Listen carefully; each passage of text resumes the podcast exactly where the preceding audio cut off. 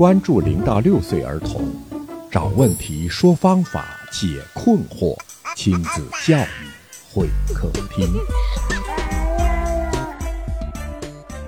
听众朋友，您好，欢迎您光临亲子教育会客厅，我是龙毅。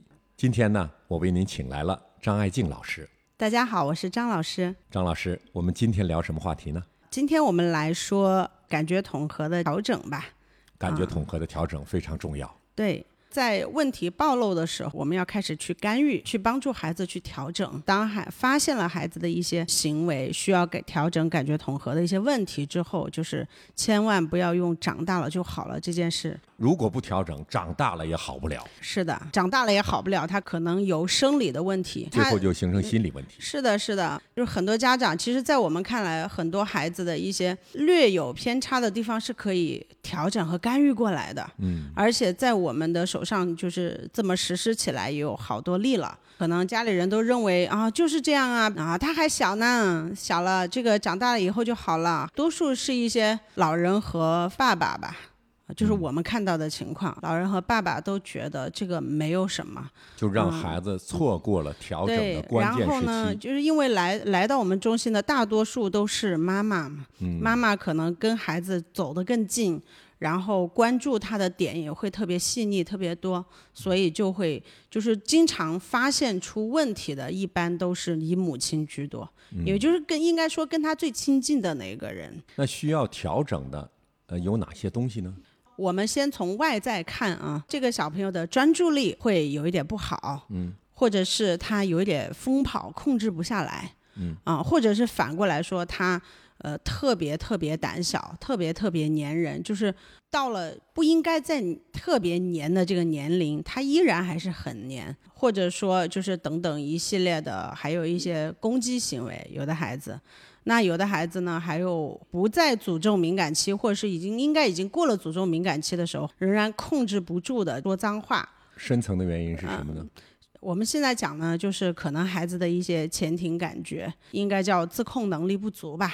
还是归结到前庭感觉上。对对对，嗯，对。那排除掉，比如说一些多动症，这个是要由医生去做检查的。如果发现自己的孩子比较大了，还出现了类似于的异常行为，啊，那就应该去医院去排查一下，看是否有这样的问题。曾经看了一个纪录片，是有一个小朋友，他上四年级了，仍然脏话忍不住。忍不住的骂脏话，诅咒敏感期没过，四年级了，啊，已经四年级了，对，然后呢，忍不住的脏话，跟同学关系特别差，上课呢经常被老师投诉嘛，被其他的孩子也挺嫌弃他的。那这是一个典型案例，然后就这个案例分析一下，这种情况是怎么回事？这个孩子后面到这个医院去行为治疗科啊去查的话，就被就是说是这个多动症。多动症，多动症啊，有的多动症呢，真的是病理性的吧？嗯，啊，他可能需要去医生给他开一些镇静一点的药物，程度比较深的孩子可能会需要一些药物的调整。但是并不是每个孩子都是多动症的呀，家长也不要认为孩子活动的多一点就说孩子是多动症，其实也有这样的误区。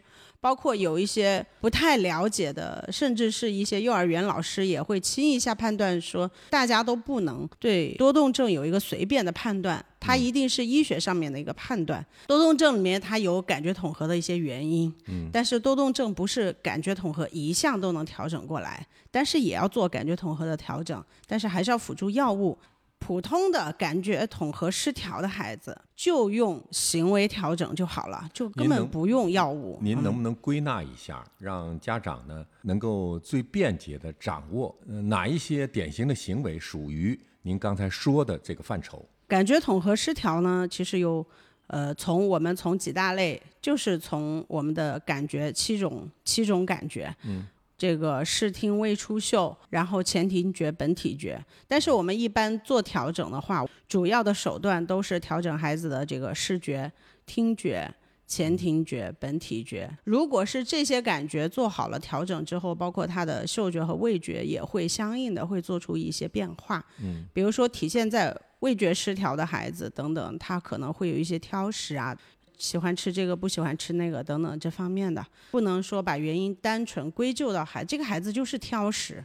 那么他背后的原因其实也有挺多的。那么排除掉一些显性的原因，他可能有一些隐性的原因，就是因为感觉统合失调，比如说触觉失调带来的挑食。还有的孩子呢，他是暴食，啊，暴饮暴食。对，暴食跟家庭教育有关，嗯，跟家庭教育带来的这个感失误带来的感觉统合失调有关，或者是跟先天的跟这个感觉失调也有关系，嗯，都有一定的关系。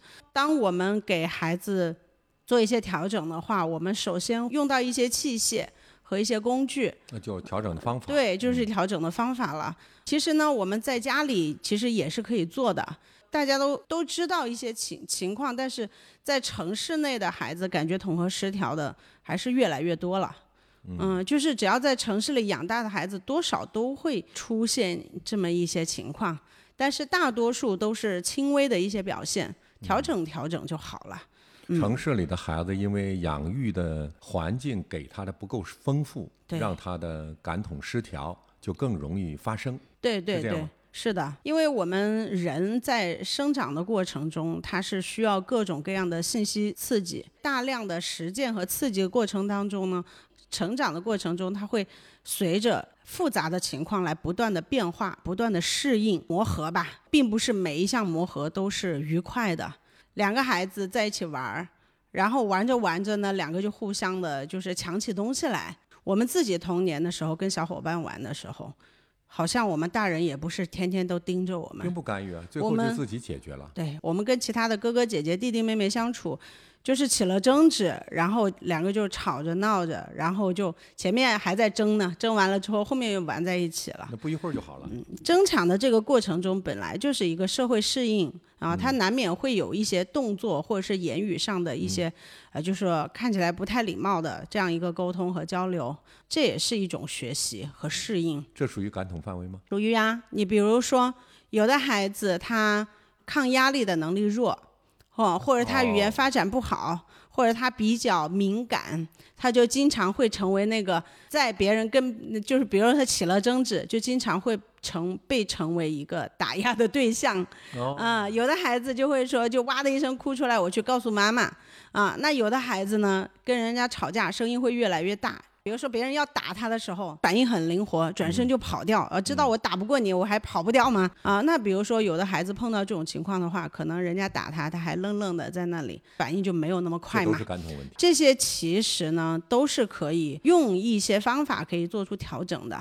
啊，有的家长呢就觉得自己就是现在好像还好吧，就是我记得我们那一辈儿的时候，有的家长就看自己孩子。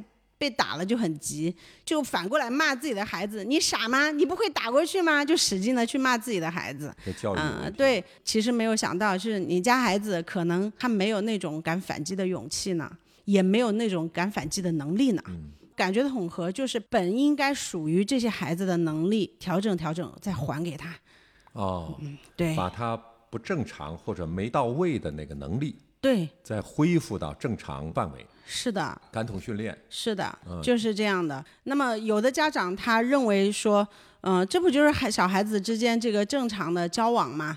他就要把当时的情绪给发泄出来就完了。处理大脑中信息控制的这一块，情绪控制还有这个节制的这一块，我们大脑前庭前庭部分这一块，如果训练的很好的话啊，那么我们对这个自己行为的控制、控制力度和适应性会很好。就是经常在重复说话，但是就说量大但是无意义的，意味着他的可能前庭控制这一块不是很好。这一期呢，我们就先说到这儿。好，听众朋友，非常感谢您的收听。好，再见。感谢张老师，听众朋友，我们下期节目再见。